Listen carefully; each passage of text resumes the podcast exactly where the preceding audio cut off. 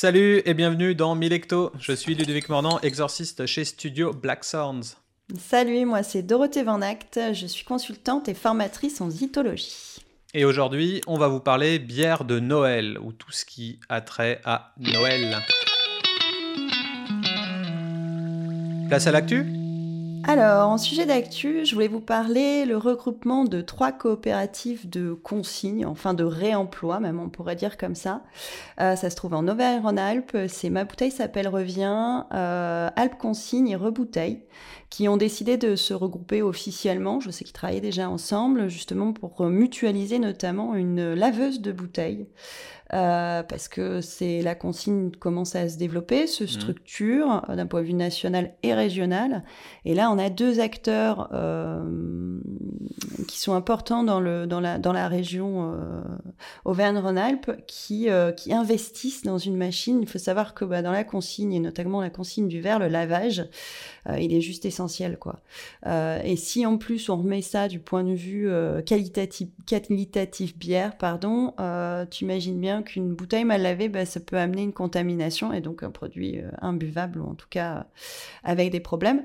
Donc le lavage, c'est essentiel. Et là, on a donc deux coopératives qui se regroupent sur un même site avec une euh, nouvelle machine qui sera inaugurée, inaugurée en janvier 2023. Ok.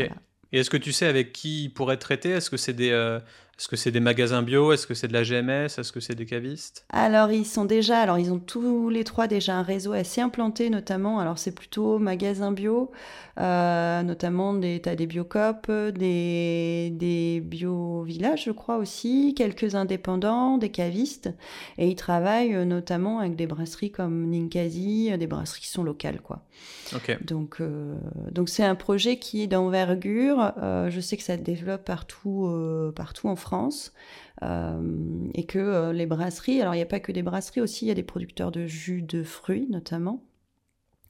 Euh, certains vignerons aussi qui, qui, qui s'impliquent dans la consigne et je pense que c'est un, un sujet, enfin c'est un sujet qui va, auquel on, sur lequel on va parler mm. et qui rentre vraiment dans la démarche justement bah, circuit court, réemploi et donc euh, empreinte carbone et énergétique euh, moins importante. Quoi. Et ça peut euh, aussi être un, comment dire, avec l'augmentation des matières premières et notamment des bouteilles en verre, ça peut être un, un compromis intéressant si on veut bah, réutiliser. Quoi. Après, il y a des... Il y a quand même des contraintes techniques, là on parle du lavage, mais il faut aussi penser que la bouteille, bah, elle se fragilise à force de passer dans ces machines-là. Mm. Donc il y a aussi un enjeu au niveau de la bouteille.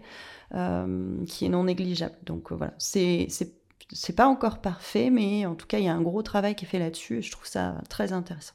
Et pour moi, en termes de rebranding, il y a aussi quelque chose d'intéressant, c'est euh, si jamais vous êtes en, en, pleine, en plein repositionnement, en plein rebranding, etc., peut-être que vous pensez, vous posez la question, en fait, qu'est-ce que vous faites en termes de, de, forme de bouteille, de, de modèle, etc. peut-être qu'il faut aussi se rapprocher des, des, magasins bio ou de ce genre de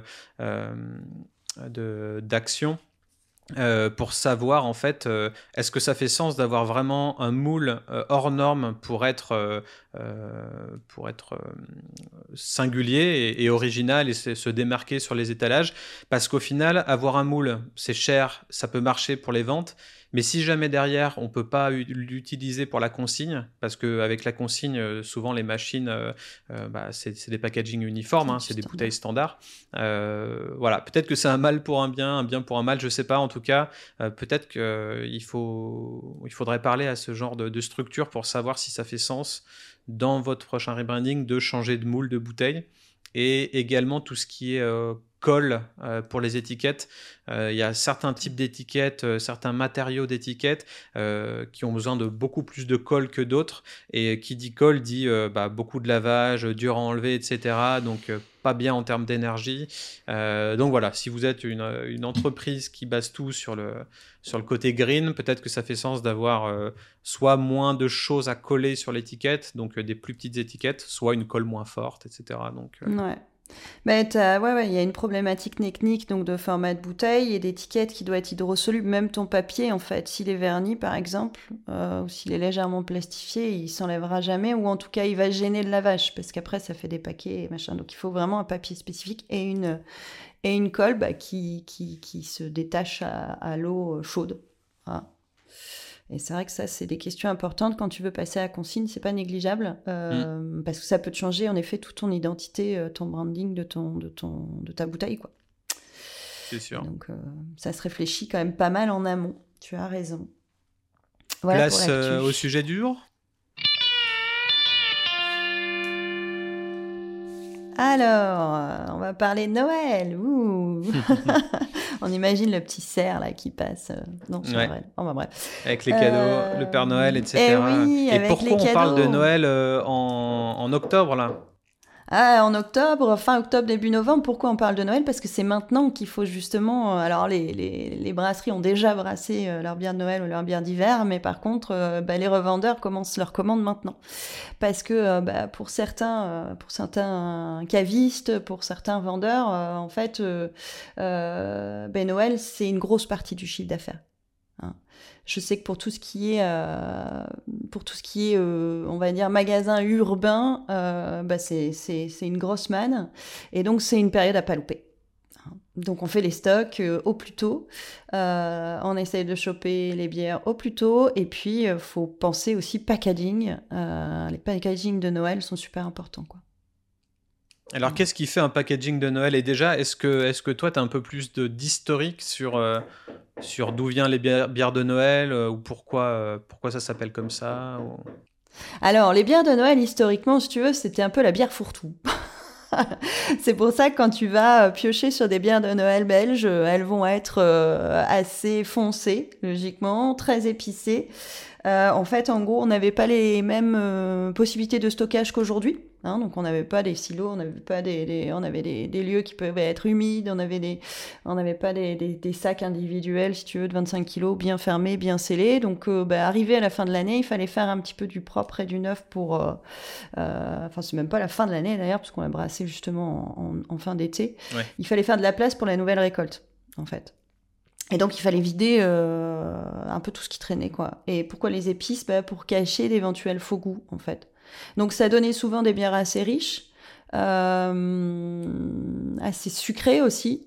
Et puis elles n'étaient pas forcément vendues, elles étaient surtout offertes en étrenne aux, aux employés et puis euh, aux clients. Voilà. Et en fait, cette tradition euh, est devenue euh, lucrative euh, au fur et à mesure des années. Et puis c'est surtout qu'on a commencé vraiment à maîtriser le stockage des grains.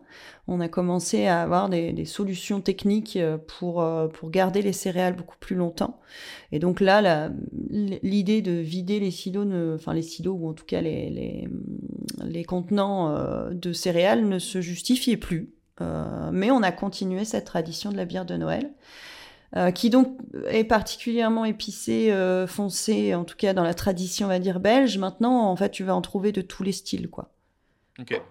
Oui, tu peux avoir des IPM maintenant, tu peux avoir. Euh, c'est juste, tu, changes l'étiquette et tu rajoutes euh, une épice, c'est ça l'idée C'est ça, tu peux. Alors pour certaines brasseries, c'est ça. Pour d'autres, c'est tu fais une bière éphémère en mode euh, Noël. bon, alors idéalement, il faudrait qu'elle ait quand même une spécificité un peu Noël, tu vois. C'est sûr que c'est pour faire un DDH à épier et que ça change pas des autres, ça sert à rien, tu vois. Faut quand même qu'elle se démarque, mais, mais aujourd'hui, tu peux trouver des blanches de Noël, tu peux, voilà, tu peux trouver. Enfin on se limite pas dans la bière, c'est ça qui est bien, on est super créatif. Euh, mais, euh, mais voilà. Donc, et du coup, on dit Noël, mais euh, à partir de, quand c'est Noël? Parce que pour les ventes, il faut bien se dire que, que les gens vont faire leurs courses de Noël un mois, deux mois avant quasi. Donc, Alors tu vas, ouais, tu vas rigoler. En fait, les gens font leurs courses de Noël deux semaines avant. on croit qu'ils se mettent en avance, mais en fait, les magasins mettent ça en avance juste après Halloween. Nous, mais voilà. Euh, c'est ça. Nous, juste après Halloween, on est au taquet, on commence à décorer les magasins, on commence à exposer les bières. Euh, en gros, euh, de toute façon, tu vois bien, hein, tu reçois tes, tes catalogues de cadeaux au mois de septembre maintenant tu vois. Donc au mois de septembre, tu as déjà les gamins qui sont tout foufou, ah c'est bientôt Noël. Euh, non, en fait, c'est d'abord la rentrée scolaire. euh, donc euh, ouais, dans les, magasins, c'est plutôt fin octobre, début novembre, c'est ça, juste après Halloween, pour préparer les gens. Euh, le mois de novembre est souvent un mois qui est un peu triste euh, parce que bah, les gens sortent moins.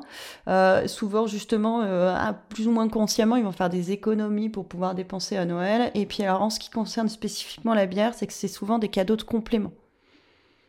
C'est-à-dire que c'est pas des cadeaux de, de, grosse valeur, on va dire, tu vois. Et c'est plus des cadeaux euh, qu'on pourrait euh, mettre dans la catégorie gastronomie, si tu veux. Mm. Donc c'est des cadeaux de complément. C'est le petit cadeau euh, au tonton bah, qui accueille le dîner de famille cette année. C'est le petit cadeau au cousin que t'as pas vu depuis longtemps. c'est le cadeau facile, mais qui fait toujours plaisir au final. C'est ça, c'est ça. C'est le truc où tu fais, tu t'es de dans la découverte. Tu peux, si tu connais, bah, dire regarde cette brasserie, je l'aime bien, je la connais, c'est cool. Je te fais goûter je te fais découvrir. Euh, il y a un côté transmission qui est pas mal. Et après, c'est des cadeaux qui sont pas très chers. Hmm. Tu vois, donc c'est ce qui fait que c'est souvent des cadeaux de compliments. Donc c'est des cadeaux qui sont faits, euh, allez, un mois, trois semaines avant la date, quoi. Tu te retrouves les samedis avant Noël à euh, devoir embaucher du monde en rap parce que, bon, alors déjà, les emballages, ça prend du temps. Donc on parlera emballage, justement. et puis parce que tout le monde vient au même moment, quoi. Et en termes de, naming, euh, moi j'ai vu pas mal euh, de gens qui qui ne mettaient plus bière de Noël euh, sur leur bière, qui mettaient bière d'hiver, parce qu'ils considéraient qu'au final, bière de Noël, c'était que aux alentours du, entre le 25, 24 et 31, et que si on marketait bière d'hiver, potentiellement, dans l'inconscient des gens, eh ben, c'était une bière qui pouvait se boire euh, dès le 1er décembre ou, euh, ou voilà, durant toute cette période-là. Euh, qu'est-ce que qu'est-ce que t'en penses? Est-ce que est-ce que des nuances à apporter à ça? Alors moi j'ai tendance à recommander aussi de dire bière d'hiver, notamment en France, parce que euh, justement euh, une fois le premier, euh, enfin même le 26 décembre, en fait on passe déjà au Nouvel An et Noël n'existe plus, tu vois. Et souvent dans les magasins on va se retrouver avec des bières de Noël qu'on ne vend plus, parce que pour les gens c'est déjà plus Noël, tu vois. Mm. On n'est pas, et, et, je vais faire un parallèle entre la bière de Noël belge qui est traditionnelle, qui est comme quelque chose qu'on va mettre même trois mois avant sur la table éventuellement, tu vois, voire trois mois après c'est un peu comme la bière de mars en Allemagne. La bière de mars, on la consomme pas qu'en mars. Tu vois. En France, c'est un petit peu différent. Euh, C'est-à-dire que nous, la bière de Noël, c'est Noël, la bière de mars, c'est en mars. Donc c'est pour ça qu'il vaut mieux euh, parler de saison. C'est, je pense, plus pour écouler les stocks, euh, certainement plus intéressant. Euh, et donc parler bière d'hiver et bière de printemps, pour moi, se justifie plus que de parler de bière de Noël ou de bière de mars, tu vois. D'accord. Et j'avais lu aussi, je crois, sur Saveur Bière, qu'il euh, disait sur un article que euh, la bière de Noël fait partie des bières d'hiver et, pas l'inverse. Donc en fait, dans les bières d'hiver, on avait tout ce qui était euh, stout, porter et des bières un peu plus lourdes pour se conforter pendant, le, pendant la, saison froide. et la bière de Noël faisait partie de ces bières d'hiver. Euh, mais que voilà, il y avait une dissociation et que euh, pour eux, bière de, bière de Noël, c'était pas bière d'hiver, forcément. Ouais, c'est une sous-catégorie d'une certaine façon. En effet, ça va être des bières qui vont être un peu plus riches, fortes en alcool, plus des bières de dégustation. Moi, j'imagine toujours un feu dans la cheminée et puis, euh, puis siroter mon petit, mon petit barley wine ou ma petite imperial stout avec peut-être un peu d'écorce d'orange ou, de choses comme ça. donc oui, c'est comme une sous-catégorie. Euh, moi, ce que je sais, c'est que souvent les brasseries, elles vont donc elles vont faire leurs bières d'hiver. Euh, alors ça dépend si elles sont en, ISO ou en Atmo, mais elles vont les faire en septembre ou plus tard, tu vois, voire même des fois fin fin août. Mm.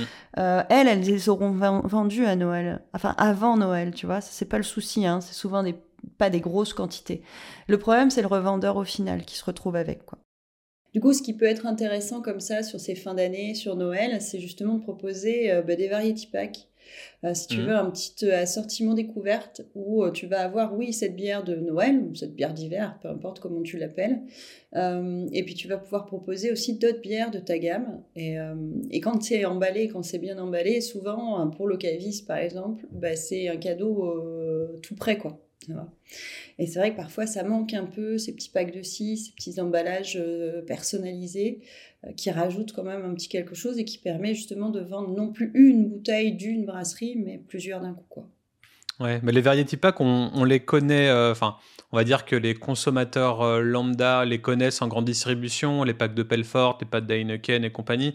mais est-ce qu'on peut redéfinir peut-être le, le variety pack de ton côté? Alors justement, les packs dont tu parles, qui sont Heineken et Belfort, c'est des packs, euh, on va dire, plus presque promo, où euh, bah, tu as 12 bouteilles, mais c'est la, même, euh, c'est la même bière en fait.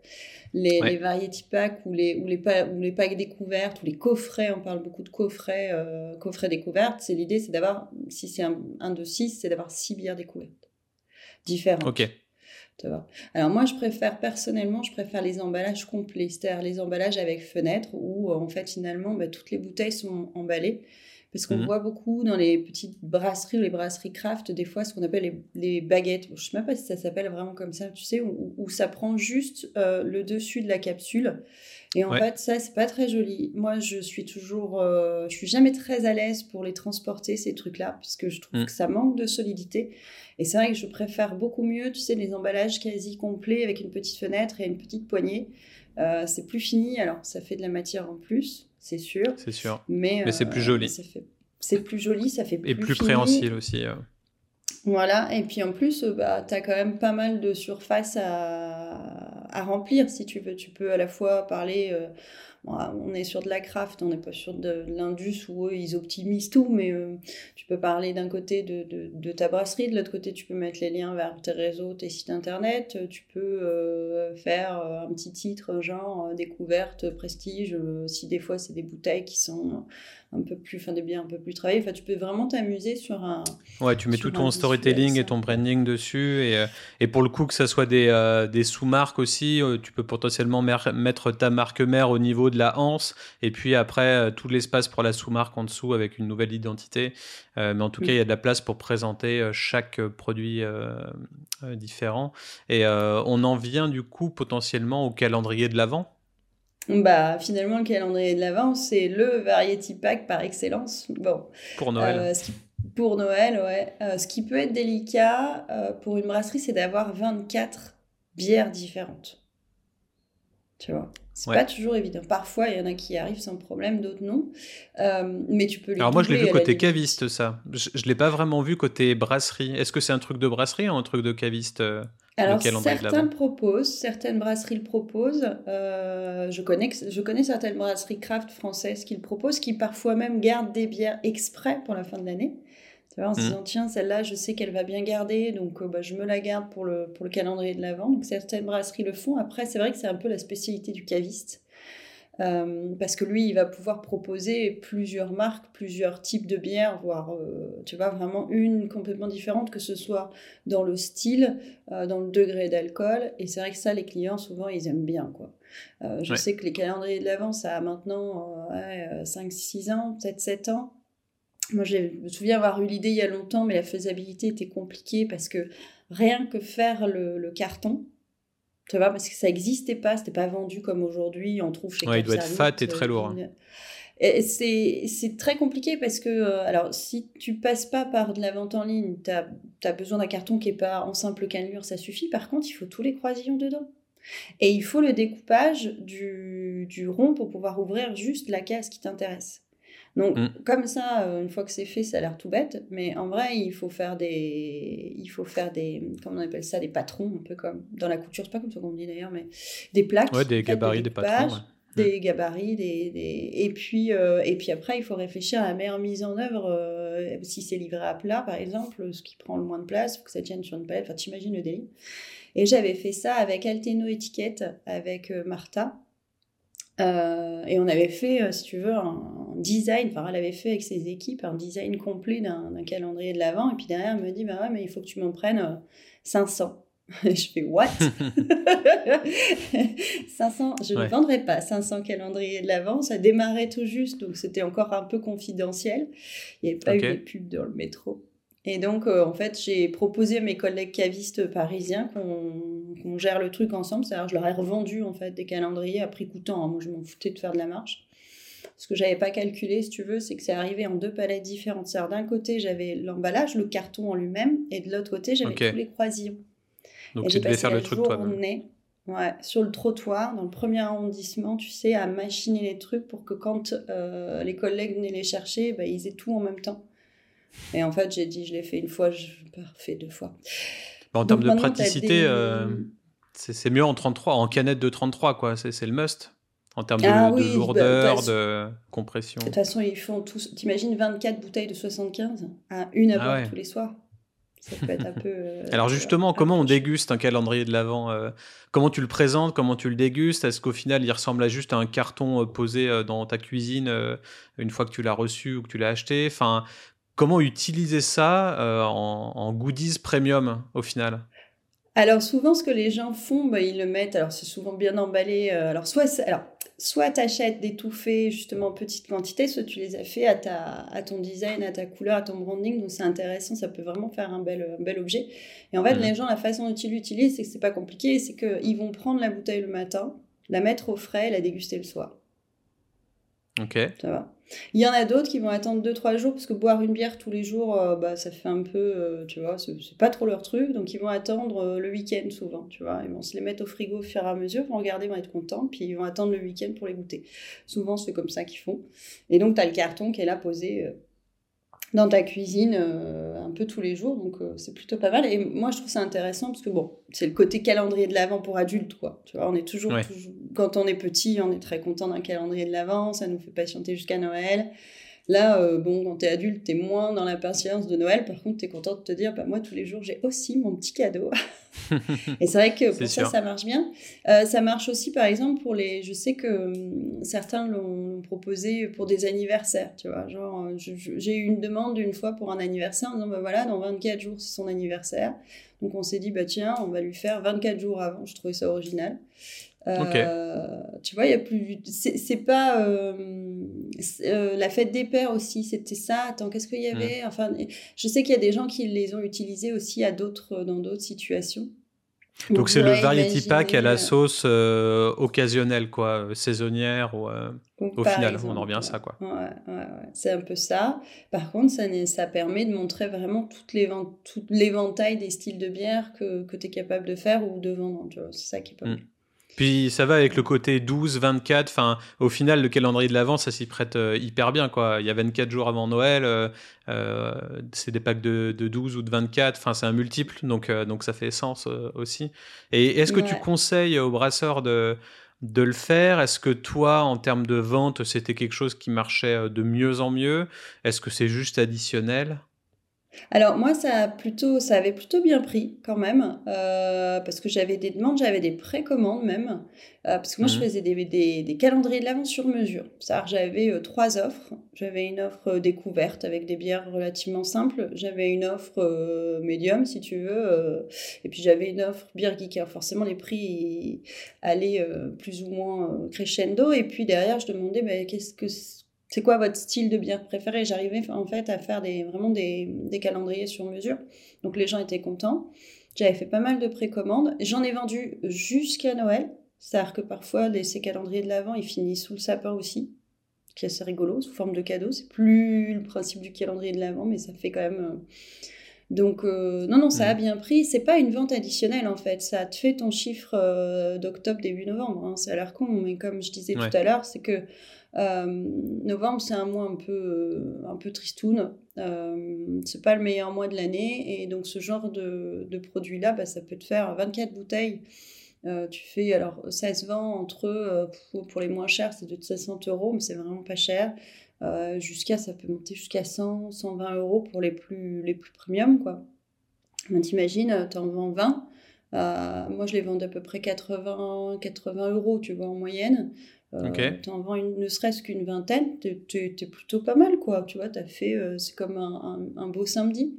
Et en termes de parcours dégustation, euh, est-ce que est-ce que c'est au feeling? Est-ce que c'est juste une bière de dégustation ou de sélection d'un jour après l'autre? Est-ce qu'il y a est-ce que ça va crescendo Qu'est-ce qu'il y a le 24 alors, tu peux te prendre la tête en te disant, bon, c'est le début de la semaine, je vais mettre une légère, c'est la fin de la semaine, je vais mettre une forte. Alors, à Noël, tu es obligé d'en mettre une assez exceptionnelle. Le but, c'est ça, c'est quand même de marquer le coup euh, pour le 24. Mais c'est pas forcément une bière de euh, Noël Non, pas forcément.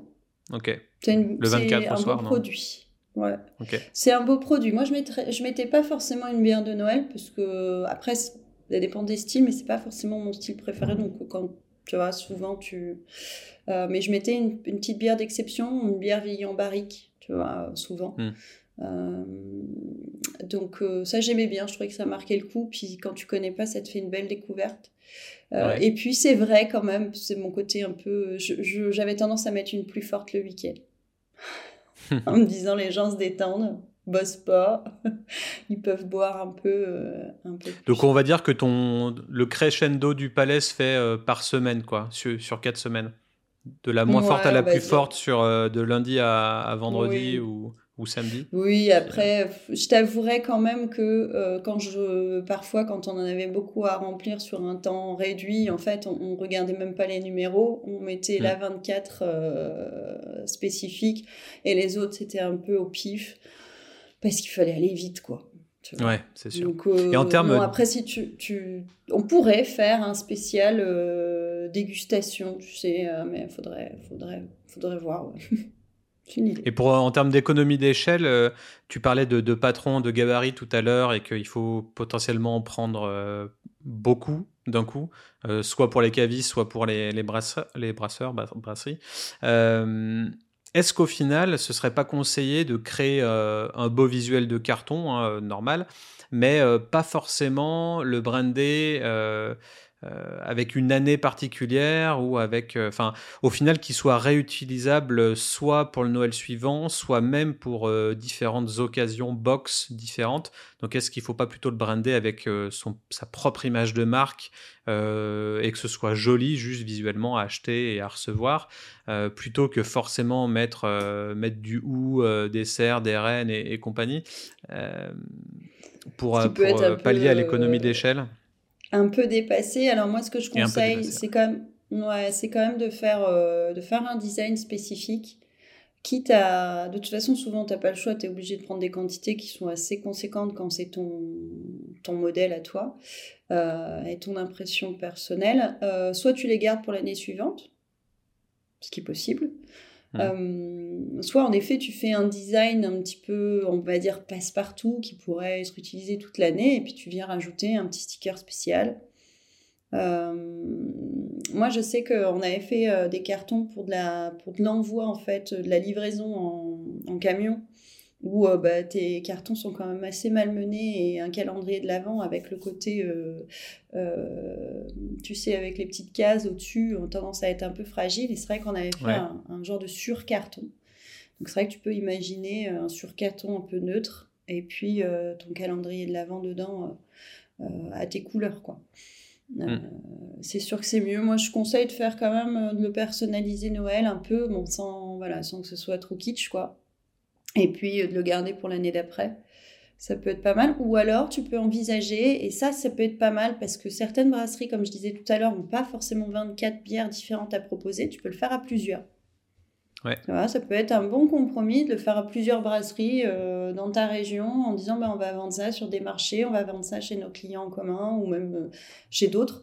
Et ça, ça peut être un bon deal où tu te mets, euh, bah, comme tu l'as dit, hein, c'est un multiple, tu fais 4 x 3 ou 3 brasseries, tu vois, ça va vite. Et ça peut faire, c'est un variety de variety limite, tu vois. C'est, Ouais, bah, c'est un variety collab pack.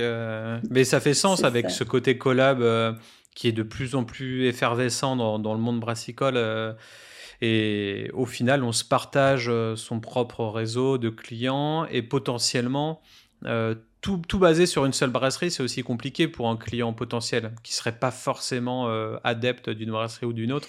Donc se dire qu'il y a plusieurs experts bières différents qui ont travaillé sur un variety pack de, Noël, c'est plutôt, plutôt cool. Hein bah, ça te donne de la diversité. Après, moi, ce que je vois quand même dans les consommateurs, c'est qu'il y en a certains qui sont très, très fidèles à leur marque. Euh, notamment tout ce mmh. qui est ancrage local. Tu remarques que, en fait, les, les, les gens qui sont proches d'une brasserie et qui aiment la bière, évidemment, sont souvent euh, sont souvent très, très fans de cette brasserie parce que parce que c'est leur territoire, c'est chez eux que cette bière elle est faite, hein, ou à quelques kilomètres, donc ils sont souvent très, très identitaires, on va dire, là-dessus. Donc euh, ça les dérange pas forcément de prendre un, un calendrier de l'avant ou un, ou un variety pack sur une seule brasserie.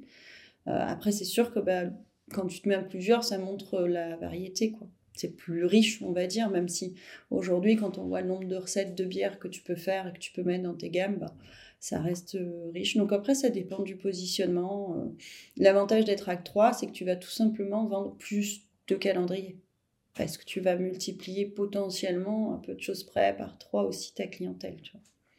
Et au-delà des calendriers, est-ce que, est que toi, tu as vu euh, d'autres goodies de Noël ou, ou hivernal, peut-être? Alors moi, ce que j'ai remarqué aussi sur ces fêtes de fin d'année, c'est que les gens aiment bien, en plus d'avoir une bouteille, d'avoir un petit verre avec. Ça fait euh, un petit peu le... Tu sais, je pense toujours euh, au panier euh, à la belge, tu sais, comme les paniers garnis. Mmh. Et j'avoue, moi, en avoir fait un peu, en fait, acheté des paniers vides, je mettais un petit peu de, de paille, de, de, moi, de la paille, ou en tout cas de l'emballage, tu sais, dans le fond, je foutais les bouteilles dessus. Je vendais à l'époque des petits gâteaux euh, en mode un peu épicerie, de ces gâteaux apéro, je mettais ça avec. Tu mets euh, et, tu rajoutes un décapsuleur, un verre. Euh, franchement, les gens trouvent ça super et, ça partait en masse. Après, c'est de l'organisation parce que tu dois réemballer tes, tes, paniers dans du, dans du papier de soie, de machin. Enfin, c'est un peu, un, peu, chiant à faire. Ouais, c'est do it yourself, mais, mais ça part potentiellement bien avec un petit. Euh, ben, moi, je me souviens j'avais briefé mes gars pour leur expliquer comment on faisait les paniers pour que ce soit joli et que ça donne envie, tu vois. Et c'est vrai que ben, on en faisait parfois euh, jusqu'à, euh, même en semaine, 15, euh, 20. Je crois que le maxi qu'on a fait, ça doit être 60 paniers sur une journée. Donc pour te dire que ça, sur un magasin, pour te dire que ça, ça tournait quand même pas mal. C'est chiant à faire, mais ça marche. Et c'est vrai que le petit verre en plus, hmm. ben, c'est en fait, c'est comme si tu offrais le kit parfait du dégustateur, quoi tu mets un décapsuleur, un verre, puis les bouteilles qui vont bien. C'est un cadeau où tu as besoin de rien rajouter en fait. Tu, tu l'offres, euh, tu dis bah voilà, tu as tout ce qu'il faut, tu peux partir n'importe où, euh, tu as ton décapsuleur, ton verre, ta bière. Bon, elle est, pas fraîche. mais bon.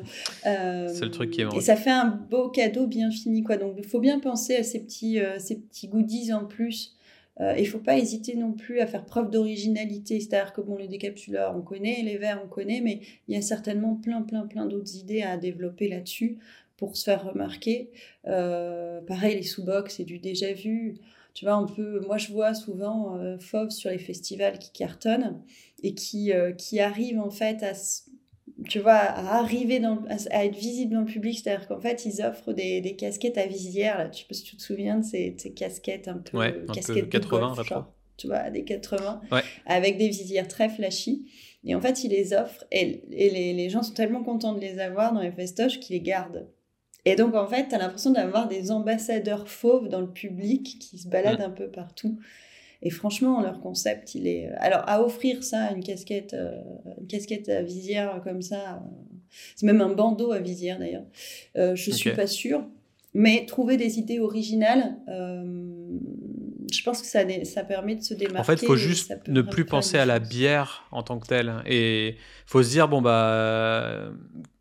Ils ont besoin de quoi les gens en décembre ou avant Noël ou pendant que le temps se rafraîchit, etc. Donc, ouais, peut y avoir des, des plaids, euh, des, des, choses. Euh, il faut penser à sa marque comme étant une marque un peu lifestyle au final. Et, euh, pas forcément mettre son logo partout, peut-être mettre une phrase qui pourrait faire penser à ta brasserie, mais pas forcément le logo de la brasserie parce que c'est un peu beauf de. Enfin, de, de, de, porter fièrement le logo de la brasserie de quelqu'un d'autre. je, je, trouve que c'est un petit peu vieillot dans, dans l'idée. Donc, je pense qu'il faut juste jouer sur euh, ce dont la personne va se souvenir quand elle fait son achat. Quand tu mm. fais un achat et que tu achètes un vêtement à un endroit, euh, tu vas te rappeler où tu l'as acheté ou pour quelle occasion tu l'as acheté. Donc c'est pas, il faut pas forcément mettre euh, le, t-shirt ou le plaid ou le pull de Noël à l'effigie de ta marque, juste qu'il soit beau et qu'il soit acheté, c'est déjà ça. Et en plus, tu pourras potentiellement fédérer plus de gens si c'est subtilement marketé. Et le mec dira ah, T'as eu où ton pull? Ah, bah, c'est une brasserie qui l'a faite et tout. Euh, ah, c'est drôle, ils ont pas mis leur logo. Non, mais le pull est cool et je le porte tous les jours. Et au final, euh, t'y penses, t'y penses, t'y penses. Donc, euh, je pense qu'en 2022, il y a d'autres manières de, de, brander sa marque que, que forcément mettre ton logo au milieu du t-shirt parce que c'est ta brasserie. Ça me fait penser, alors ça, ça, me fait marrer parce que tu dis, parce que l'hiver dernier, donc j'ai reçu un super pull de Noël euh, de la part d'une brasserie américaine qui fait que du, du sans-alcool. Et euh, tu dis, il faut faire un bel objet. Bon, là, c'était clairement le pull de Noël très très kitsch. Ça mmh. n'empêche que je l'ai mis en fait. Et alors tu as complètement raison parce qu'il y a la, il y a la marque, euh, il y a la brasserie sur le pull, mais euh, vraiment discrètement en bas. Euh, et, et, et, alors c'est pas facile en même temps de, de réussir à, à retenir l'attention sans mettre son logo en, en, en gros.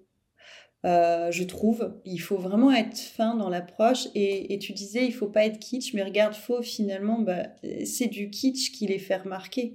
je disais pas forcément kitsch, parce que ça, ça c'était plus euh, le côté old school tradi, où, euh, où peu importe la beauté de ton logo, il sera floqué en gros sur le devant ou sur le derrière de ton t-shirt. C'est juste ça.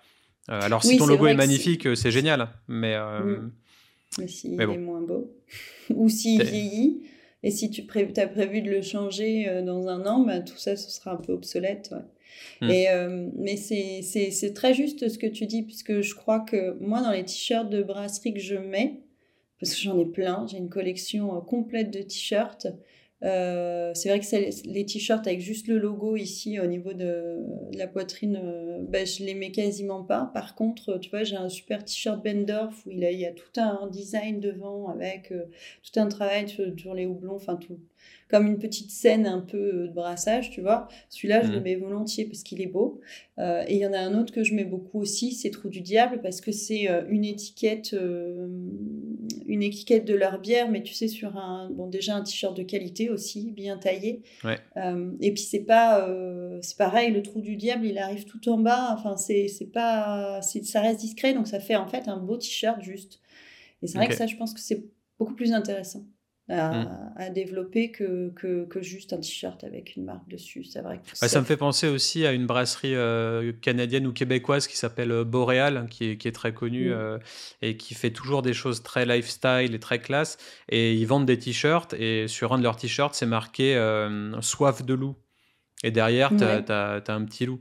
Mais en fait, Boréal, il apparaît nulle part. Peut-être qu'il doit être derrière sur l'étiquette, mais, mm-hmm. mais le brasserie boréal n'apparaît pas sur le t-shirt. Et en fait, euh, tu l'achètes parce que, parce que tu kiffes et tu sais d'où il vient ce t-shirt. Et au final, euh, tu en feras peut-être l'apologie euh, sans, sans, sans, que ce soit écrit ça sur le t-shirt. Et tu le vendras à tes potes ou à tes collègues ou à tout le monde. parce que justement, c'est un truc autre. Enfin bon, c'est une manière un petit peu subtile de marketer, tout ça pour dire qu'il ne faut pas forcément se cantonner qu'à son logo et, euh, et qu'à des choses euh, qui a trait au. Ouais, à, la limite, euh, à la limite, ton logo, tu, ton t-shirt avec logo, tu le gardes pour ton staff, tu vois. Voilà. Pour te faire identifier quand tu es en sortie, quand tu es en salon, quand tu es en événement. Mm. quand tu es en démarchage commercial. Mais, mais c'est vrai que oui, je pense que les gens, si tu veux que les gens portent ta marque, en effet, il faut leur proposer autre chose que juste des logos. Après, tu as toujours l'identité. On en revient quand même à cette fierté aussi. Euh, on le voit euh, beaucoup sur les t-shirts de musique, sur les t-shirts euh, de, de, foot. Alors, c'est pas tout à fait la même ambiance, mais il y, a, il y, en aura, il y aura quand même toujours des gens qui seront convaincus par ta marque et qui, qui seront fiers de l'afficher. Il y a aussi cette démarche-là de. de, de S'il a une belle notoriété et qu'elle correspond à tes valeurs, quoi.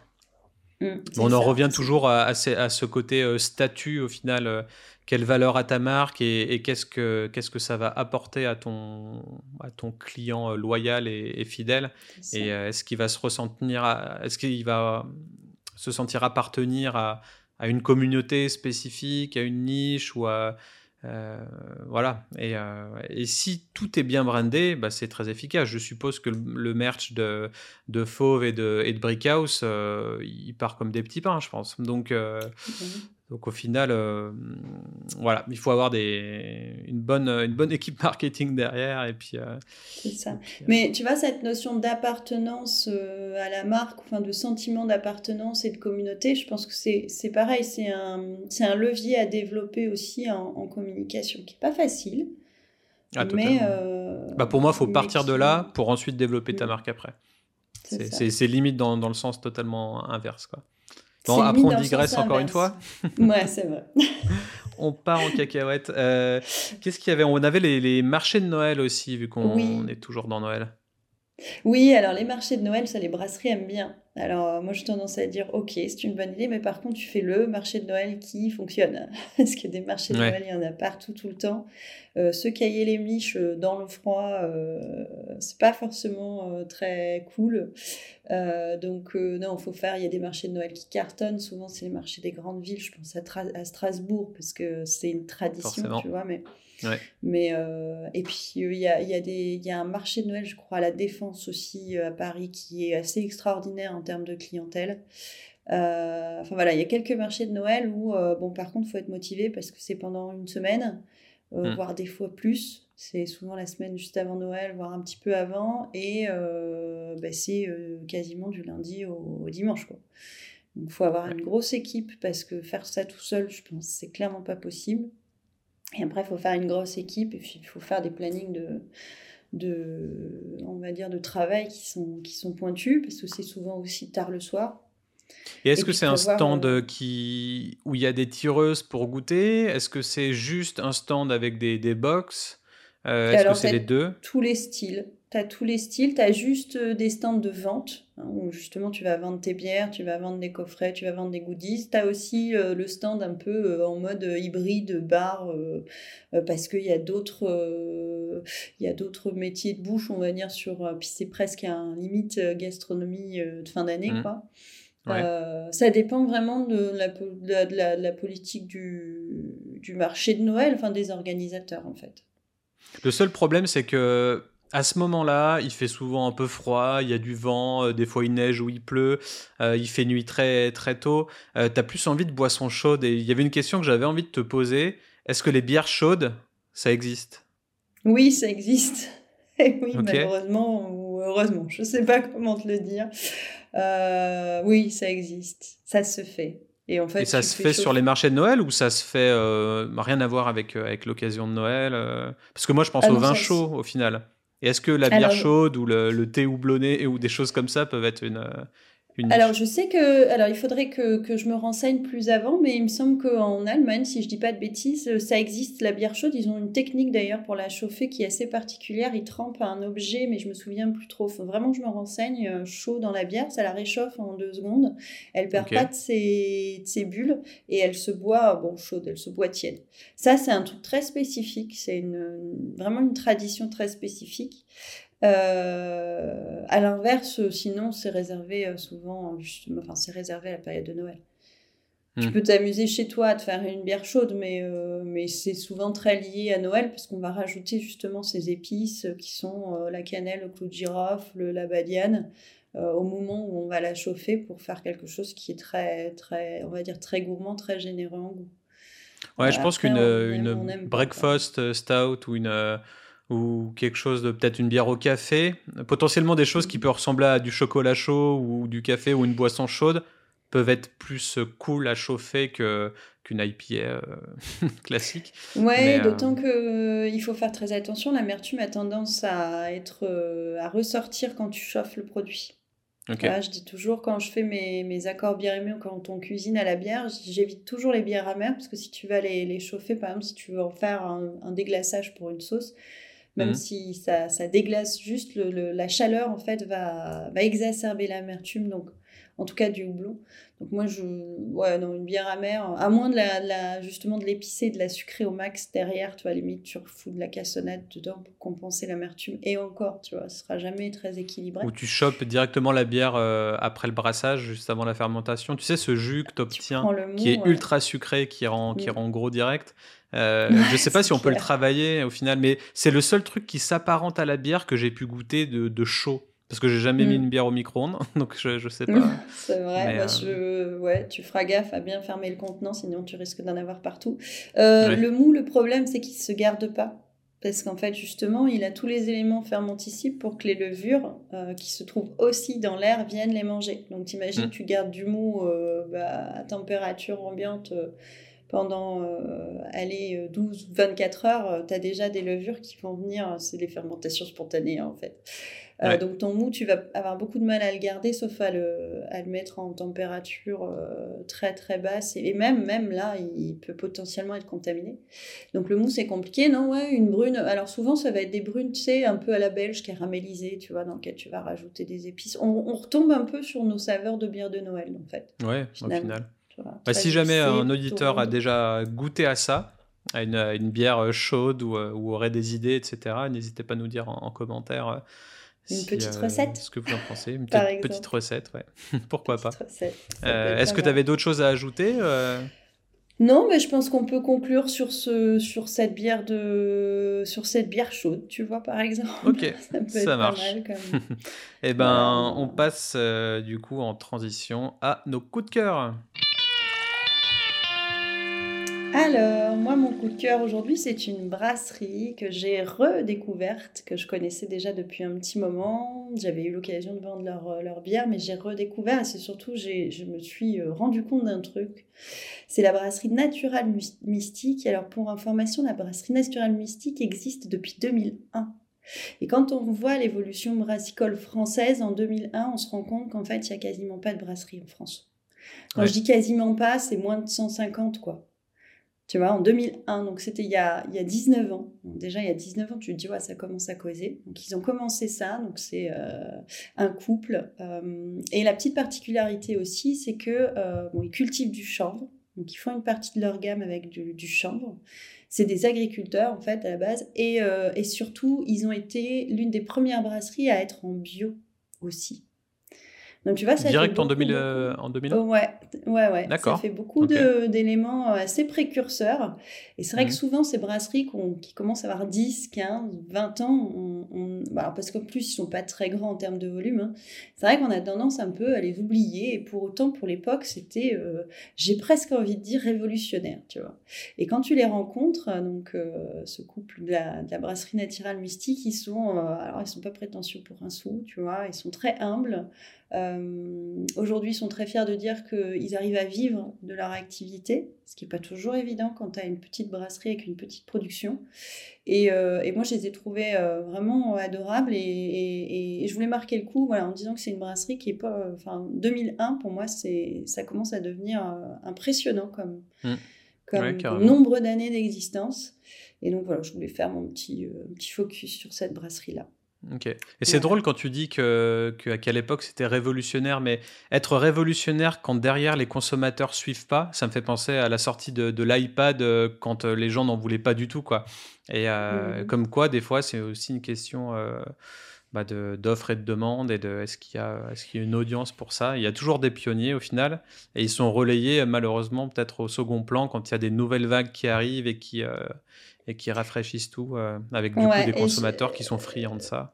C'est ça, et alors je sais pas, hein, mais j'ai, tu vas me dire ce que tu en penses, mais moi j'aime bien l'idée de la vague et j'ai l'impression que les vagues, plus ça avance, plus elles se resserrent, tu sais? T'as l'impression que tu vois, il a fallu 10 ans pour que, euh, ben, on va dire, la consommation, enfin, le, marché s'installe.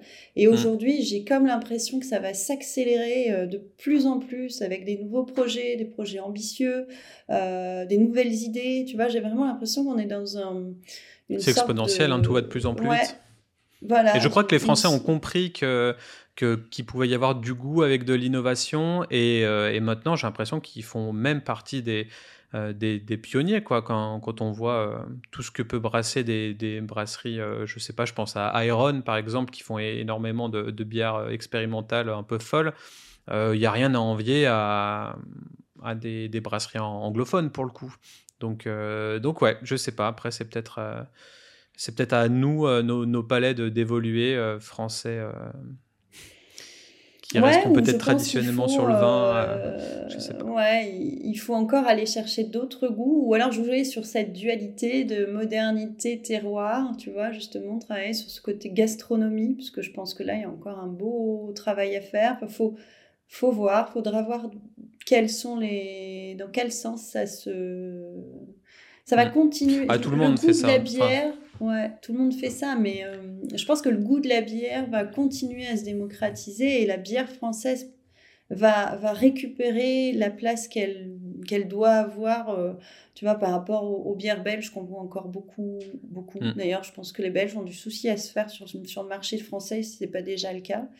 il n'y a peut-être pas une aura de bière française au, final. Tu penses aux bières belges, tu sais directement à quoi t'attendre. Ça va être des, des trappistes, des un peu fortes, des, des bourrines, tu, tu sais ce qu'il y a derrière. Quand tu dis bière française, enfin moi personnellement, il n'y a rien qui me vient. Quand tu dis bière allemande, direct, tu as, des choses en tête. Donc c'est euh, peut-être qu'il faut arriver à ce qu'il y ait une, je sais pas, une, euh, une, alliance de brasseurs qui, je sais pas, soit, soit qui mettent des, des, lois, des règles, soit qui arrivent à faire des, des, conventions de, de qu'est-ce qu'une bière française. Enfin, c'est quelque chose d'intéressant pour le coup. Euh. Pour moi, aujourd'hui, une bière française, c'est une copie d'une bière étrangère, tu vois. une bière craft française. Ouais, une bière craft française, c'est un, un, une réinvention d'un style et finalement, bah, tu te retrouves avec les mêmes marqueurs de goût. Donc, euh, euh, c'est difficile de dire ce que c'est une bière française. Non, je pense que demain, ce sera, on aura des portes-étendards, justement, des, des, des brasseries qui vont commencer à exporter à l'étranger et ce sera ça, en fait la représentation de la bière française. Et si dans 50 ans, 60 ou 100 ans, on découvre qu'il y a euh, euh, une bière qu'on fait euh, mieux qu'une autre ou, différemment, tellement différemment que ça nous identifie comme, comme géographiquement français, pourquoi pas? Mais je pense que là, c'est trop tard, si tu veux. On a, on a plus, on peut plus tellement revendiquer. on verra selon les maltes et les houblons qu'on pourra qu'on pourra cultiver en France. Ça, ça peut-être aussi. Ouais, euh, le problème c'est que un malt et un houblon font pas un style de bière. Si tu veux un style de bière, c'est une recette, c'est plusieurs maltes, c'est plusieurs houblons, c'est une levure spécifique. Euh, aujourd'hui, il y en a plus de 100, 150, euh, je crois, aujourd'hui au BJCP. Sauf à découvrir vraiment une recette originale très ancienne, je vois pas comment on peut s'approprier ou recréer une recette. Tu vois. Par contre, oui, je suis mm. d'accord, les matières premières vont peut-être marquer le produit, mais à la fin, ce qu'on va retenir, c'est quand même le style. Ça peut être euh, des orges euh, de, des houblons d'Alsace et euh, de l'orge de l'Oise, par exemple. Ça ça marquera pas forcément le goût final si ces orges et ces houblons sont, sont de qualité correcte. Tu vois ce que je veux dire? Peut-être qu'on va se focaliser sur les Grey Pale en tant que Français euh, euh, très bon dans le vin, réputé pour le vin. Peut-être que, que c'est l'avenir de la bière française? je sais pas. Ouais, est-ce que le vin est l'avenir de la bière française? Tu vois, je, je suis pas sûre parce que c'est vraiment deux univers assez différents. Bon, voilà, ça, ce sera un autre débat, du coup. Carrément. Euh, moi, de mon côté, et euh, eh ben, du coup, c'est dans le thème, le, coup de cœur. Euh, quand j'étais monté à Marc en Barrel chez Brewing Theory, j'étais passé par Test and Brew, mhm. bah, qui est un caviste avec des, des plutôt bons produits. Et j'étais tombé un peu amoureux d'une étiquette d'une bière en canette qui s'appelle Hardy Wood donc H-A-R-D-Y euh, Wood, comme le bois. Euh, la bière s'appelle Christmas Morning, donc c'est une, euh, une Imperial Stout à, à 9 degrés. Et en fait, j'aimais bien le, visuel, donc vous verrez ça en description. en fait, on voit un petit bonhomme typiquement fait en, fait en cannelle, quoi, les, les, petits bonhommes mmh. qu'on peut, peut, vendre les petits biscuits, voilà. Et en fait, c'est, euh, as un petit biscuit qui est dans sa chaise euh, rocking chair avec un bonnet de Noël et quelques cadeaux, et euh, tu as un autre derrière qui fait peut-être office de lutin ou je sais pas. En tout cas, c'est, c'est chou, mais c'est monochrome, donc en fait, c'est sur un fond totalement blanc et tout est rouge, la typo et, euh, le visuel. Et, et, le Christmas Morning est marqué en lettres gothiques.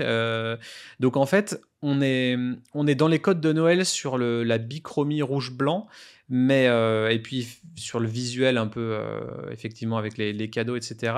Mais on n'est pas dans le, dans le nanar. On n'est pas dans le, dans le désuet euh, et, j'ai trouvé ça très cool. Et la typo gothique rajoute un, cran un petit peu badass sur, sur l'étiquette. Mm. Donc, donc voilà, c'était clairement un coup de cœur visuel, packaging sur, sur ce produit. je ne sais pas si tu l'as devant toi, mais tu le verras. Ouais, ouais, je vois, euh, je l'ai déjà croisé, euh, cette canette. Euh, c'est vrai qu'Hardywood, quand, je, quand je, je, vois un peu leurs différents designs, ils sont à la fois très tradis et en même temps, il y a une petite touche de modernité ou d'originalité qui fait que ça passe toujours.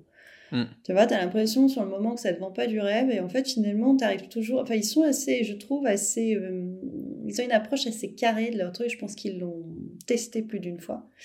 Et c'est vrai que bah, tu vois, là, ça leur ressemble très bien un petit, euh, comme tu dis, un petit visuel chou, euh, mais euh, très épuré avec ton blanc et rouge, justement, mais avec cette petite écriture gothique où tu te demandes justement est-ce que c'est un Noël si idyllique que ça, finalement Après, moi, j'ai toujours peur de la, de la typo gothique, c'est pour son aspect euh, lisible ou voire même illisible, tu vois. C'est une hmm. typo qui me fait toujours. là, c'est très gros, donc euh, c'est très lisible au Ça final. Va. Et tu te hmm. demandes pourquoi le, le, Times et compagnie. Enfin, tu te demandes, après, c'est un rapport avec l'imprimerie, mais, euh, mais l'écriture gothique, c'était dans les premières écritures, dans, dans, dans l'histoire de l'écriture. Donc, donc ils ont quand même fait du travail pour que ce soit lisible. Euh, mais je vois ce que tu veux dire. Une écriture gothique en majuscule euh, complète, euh, en tout petit, là, tu lis plus rien. C'est ça. Il y a des fois, c'est c'est pas toujours très lisible. Donc, c'est vrai que. Et puis, ça, ça a quand même pas mal de connotations. Donc, faut, voilà, faut, derrière, il faut l'assumer aussi. Tu vois. Mmh. Assumons les choses, j'adore ça. oui, bah oui, moi aussi. moi aussi, mais voilà, voilà. Bah écoute, super. c'est tout pour aujourd'hui et tu l'as goûté cette bière? Bah non. Non, j'en avais d'autres euh, sous la main et, euh, ah et je t'avoue que j'étais sur euh, la brasserie Verdante que, que je kiffe vraiment. Les canettes étaient chères, je me suis pas. Et puis je devais rentrer sur Lyon après, donc avec des valises très très comblées. Très ça c'est pas pratique la bière dans le train. Hein. Je, je connais quelque chose. Et, euh, et c'était pas à Noël, tu, tu l'as. Non, non, c'était pas à Noël, c'était euh, c'était en mois de juillet, fin juillet. D'accord. Oui, il y a peut-être de ça. Une Christmas en mois de juillet, ça peut faire. Enfin, c'est un peu anti. bah, déjà, les stouts, ouais, c'est pas tout le temps, tout le temps. Donc, euh, au final. Mm. Mais bon, à tester, dans tous les cas. Eh ben, à tester, on note. Les bières de, on, va, on va tester toutes les bières de Noël et les bières d'hiver euh, d'ici à Noël, on va être bien. Carrément. et eh ben c'est super. Et eh ben c'est tout pour aujourd'hui. Je m'appelle Ludovic Mordant. Je m'appelle Dorothée Vandac. Et on espère vous voir la semaine prochaine dans Milecto. À bientôt. Ciao ciao.